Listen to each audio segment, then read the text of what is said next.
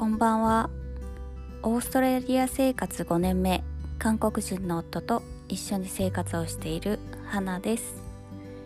えー、今日はですね1月2日ということで、えー、まだねお正月の雰囲気のところが多いんじゃないでしょうか、えー、メルボルンはね、え全然もうそんな感じはなくなりましたね。はい、えー、なんか普通通りの土曜日を送っているような感じになります、えー、そんな中ね、えー、我が家でちょっとね今日はねドタバタしてたんですよ。うん。そうそうそう。えっ、ー、とねっていうのはね私があの携帯でねあの最近何日前だっけ？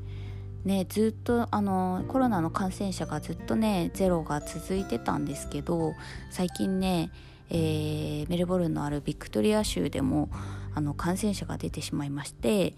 でそれで、えー、そのね情報とかをねちゃんとアップデートしてくれる、えー、方とかがいた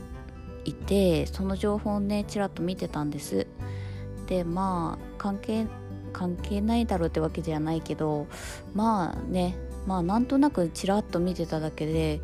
特に自分が関係あるとは全然思ってなかったんですけど、えー、私の住んでいるねメルボルンのシティの中でも、あのー、感染者が感染者が発見されたって言ったらいいのかな感染者が行った場所があってでそれがねあのちゃんと記載されてるんです。でえっ、ー、とねあの結構ねオーストラリアはすっごいあの行ったところとか公表するんですよね。あの誰がかかったとかはそういうのは名前とかはね分かんないんですけど、えーと、何月何日のどのお店で、えー、何時何分から何時何分までいてでどういった目的どういった目的でっていうかレストランだったらそこでお食事してたとかあ、えー、例えば電車だったらこの何時のどっからどこ行きのラインでえー、載ってましたとかねそういう情報が全部公開されて、えー、もしねその時間帯とかにその場所にいた人とかはあの積極的に、えー、検査を受けてでなるべく検査の結果が出るまでは自宅待機みたいなね、え方針でねやってると思うんですけどでそれをさらーっと見てたらね、えー、メルボルンシティでも2か所ぐらいかな書いてあってうわシティかって思いながら見てたんですよね。でそれを見てたらあれ？なんかこの名前聞いたことあるなっていうのがあって、えー、ちょうどねあの年末あたりにねパクさんが行ったところで私はね一緒じゃなかったんですけどパクさんが行ったところのお店もしかしてこれじゃないよなみたいなのがね載ってたんですよね。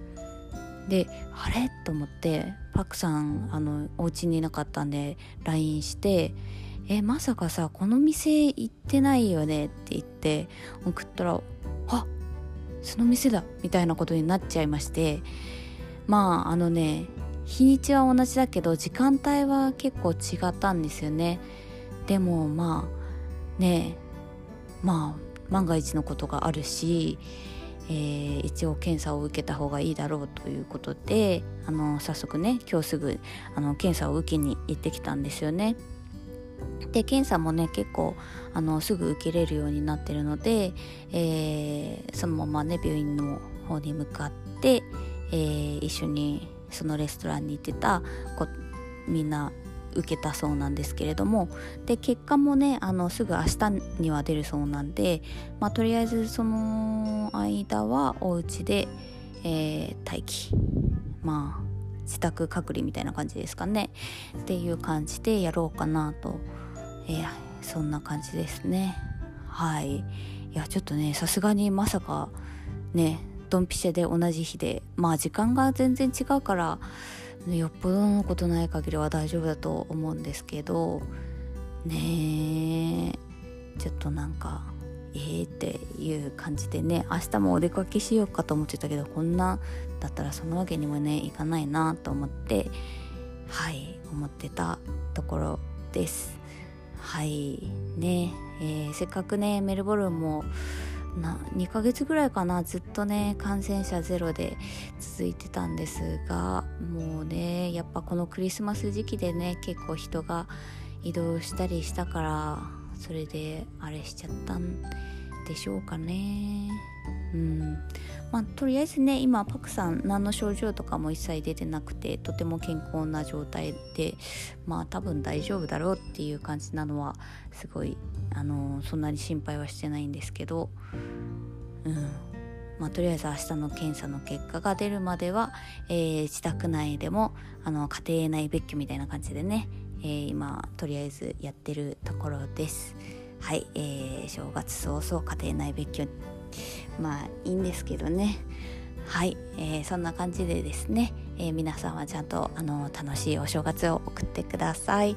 はいでは今日はこんな感じでパクさんがコロナの検査に行ってきましたっていうお話でした。